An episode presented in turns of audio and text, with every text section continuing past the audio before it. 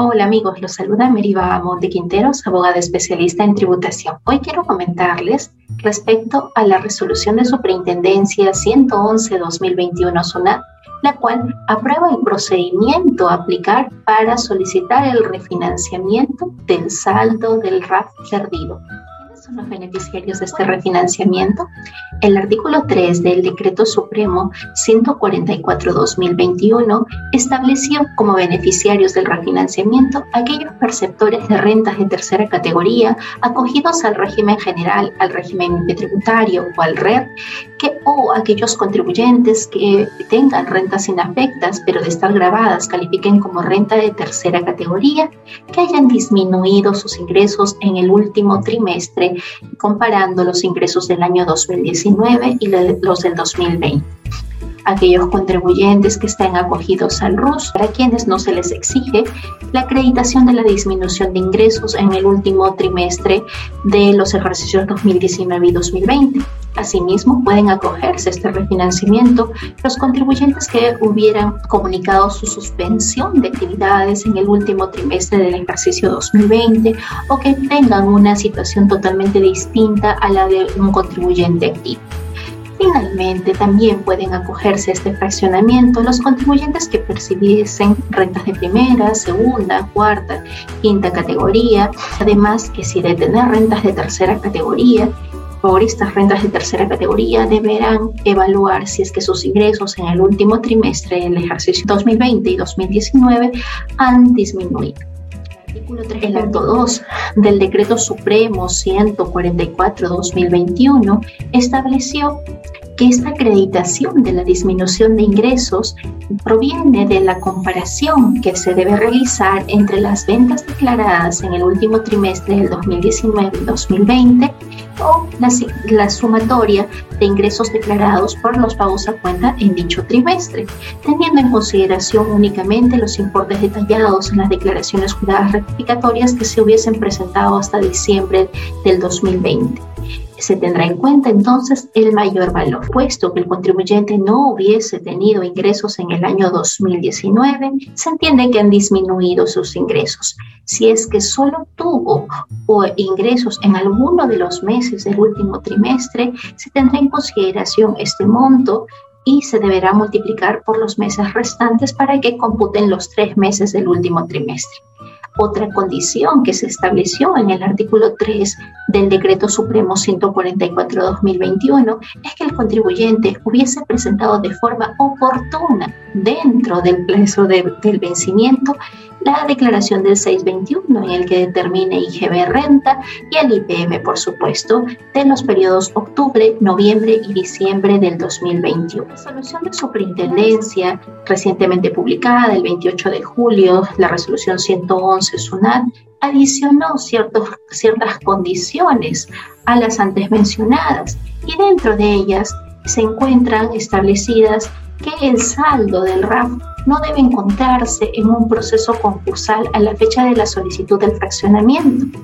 En el caso que el contribuyente hubiese impugnado la resolución de pérdida de fraccionamiento, deberá haber solicitado el desistimiento y este desistimiento debe encontrarse aprobado mediante una resolución.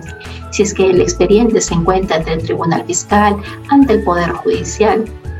el contribuyente tiene dos días eh, después de presentadas la solicitud para proporcionar a través de mesa de partes virtual a la SUNAT esta resolución que apruebe su solicitud de desistimiento.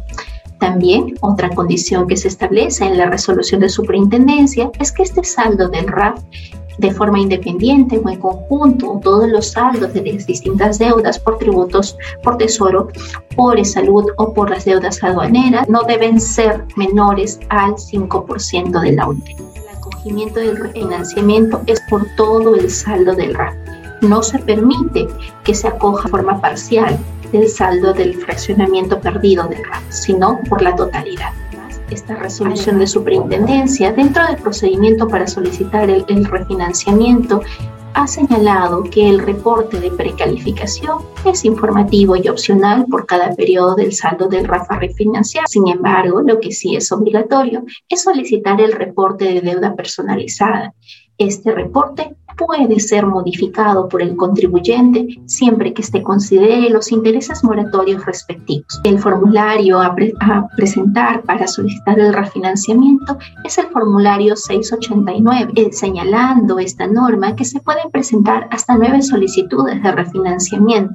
por cada tipo de deuda, si es que es deuda con tesoro, deuda de salud o deuda aduanera, cuyo saldo del RAF va a ser sometido al refinanciamiento. Las solicitudes presentadas antes del 29 de julio del 2021 por medio distinto al 689 se entenderán por no presentadas. Recordemos que hemos esperado esta resolución de superintendencia por más de un mes los beneficios de este refinanciamiento. Este refinanciamiento permite que el contribuyente solicite un fraccionamiento o aplazamiento hasta en 72 meses, teniendo un plazo mínimo del aplazamiento de un mes o si es que es un aplazamiento con fraccionamiento, el plazo mínimo del aplazamiento es de dos meses. Si solamente el contribuyente está solicitando un aplazamiento, el plazo máximo del aplazamiento es hasta seis meses y el plazo mínimo del aplazamiento es de un mes. Para que SUNAT otorgue este refinanciamiento, evaluará que el contribuyente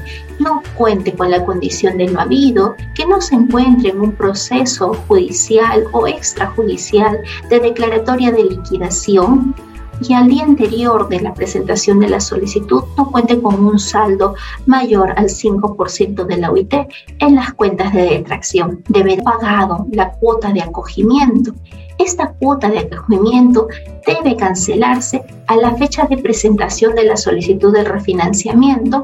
o hasta el vencimiento del pago de los intereses del aplazamiento, tratándose de solicitudes que cuenten con aplazamiento o de fraccionamiento con aplazamiento.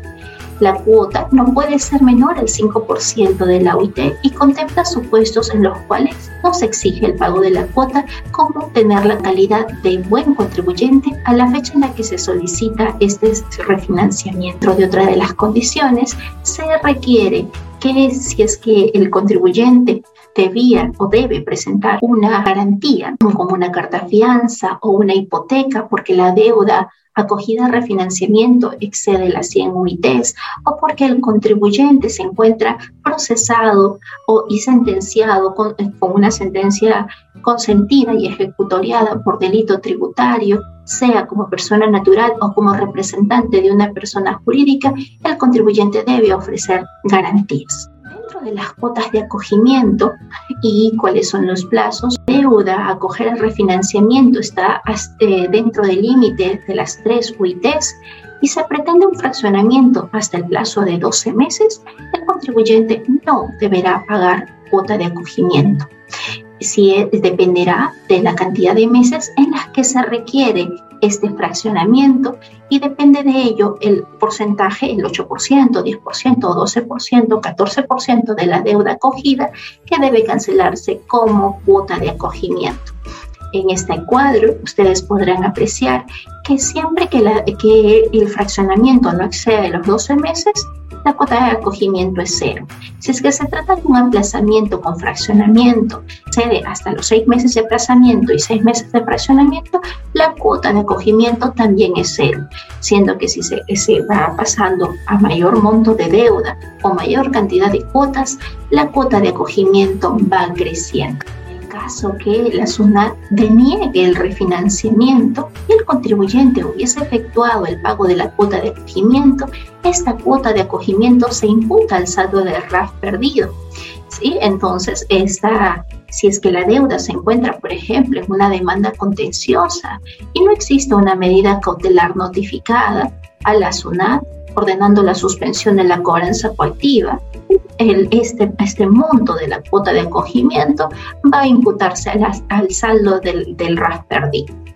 También esta cuota de acogimiento se imputa al saldo del RAS perdido de acuerdo a las reglas del artículo 31 del Código Tributario cuando se deniega la solicitud de refinanciamiento o cuando el contribuyente antes de que se le apruebe la resolución de fraccionamiento o sea denegada haya solicitado un desistimiento de la solicitud del refinanciamiento. Mencionamos, dentro de los obligados a ofrecer garantías se encuentran aquellas personas naturales o representantes de personas jurídicas que cuenten con una sentencia consentida por delito tributario, que se traten de contratos de colaboración empresarial con contabilidad independiente y con RUC, o que se traten de saldos de pérdida y fraccionamiento del RAF que sumados excedan las 100 UITs. El monto a garantizar responderá al monto de la última solicitud de refinanciamiento con la que se supera el límite de las 100 UITs. ¿Se podrá realizar un pago adelantado de esta solicitud de refinanciamiento? La resolución de superintendencia señala que sí es posible realizar un pago adelantado el pago que se realice antes del plazo del vencimiento, del aplazamiento o de las cuotas del fraccionamiento, y se van a imputar a las siguientes cuotas. Si es un pago mayor, al que corresponde pagar en ese mes eh, por el fraccionamiento o por el aplazamiento se aplicará contra el saldo de la deuda, pudiéndose reducir el número de cuotas pendientes de cancelación o permitiendo el ajuste de la última cuota. Únicamente en el supuesto que el contribuyente cancele la totalidad de la deuda sometida al refinanciamiento, se podrá considerar un cálculo de intereses hasta la fecha de la cancelación y siempre que este, esta cancelación total no se trate de la última cuota. Recordemos que esta solicitud de refinanciamiento tiene una tasa de interés moratorio reducida, es el 80% de la TIM el latín, a partir del 1 de abril del 2021, asciende al 0.90%. Entonces, la deuda que se someta a refinanciamiento, por, ser, por estarse estar contenida en una resolución de pérdida del RAF anterior, tendrá eh, como interés moratorio únicamente el 0.72%. Debemos considerar que este, este refinanciamiento tiene causales de pérdida y estas causales de pérdida se encuentran referidas a las distintas modalidades de fraccionamiento o aplazamiento que el contribuyente pueda haber solicitado. Si solicitó fraccionamiento, podrá perder el, fraccionamiento eh, si es que tiene dos cuotas consecutivas impagas o la última cuota impaga dentro eh, no fue pagada dentro del vencimiento. Si es que solicitó un aplazamiento y no cumple con el pago de la, del íntegro de la cuota del aplazamiento en la fecha del vencimiento, también se entenderá perdido este refinanciamiento. Si solicitó aplazamiento con, aplazamiento con fraccionamiento, el no pago de la cuota dentro del vencimiento, esta cuota de aplazamiento, conlleva la pérdida. O si es que se trata de que sí pagó la cuota de acogimiento, la cuota de acogimiento y la cuota del aplazamiento, pero con, en el devenir del fraccionamiento no paga dos cuotas consecutivas, entonces también perderá este aplazamiento con fraccionamiento. Y eh, también pierde este fraccionamiento si es que el contribuyente se encontraba obligado a ofrecer garantías y no cumple con mantenerlas. ¿Cuáles son los efectos de la pérdida del refinanciamiento? Los efectos de la pérdida del refinanciamiento es que se da por vencido todos los plazos, siendo que la totalidad de la deuda se va a convertir en deuda exigible coactivamente, salvo que el contribuyente haya reclamado dentro del plazo de los 20 días luego de notificada la resolución de pérdida y haya continuado el pago de las cuotas mientras no se hubiese notificado esta resolución de pérdida y de haber ofrecido garantías deberá mantenerlas o renovarlas.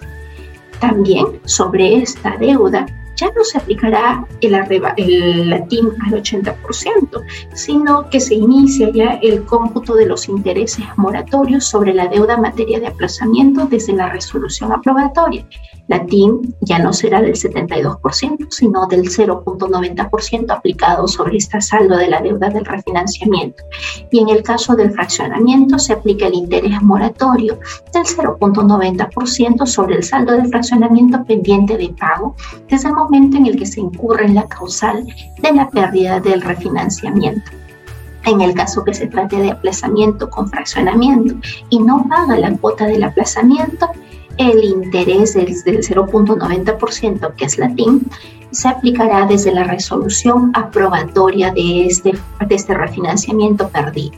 Y si es que no se pagan cuotas de fraccionamiento, se aplicará la, el interés moratorio del 0.90% que equivale a la TIM vigente eh, sobre el monto de las cuotas pendientes. De, si usted fue notificado con una resolución de pérdida del RAF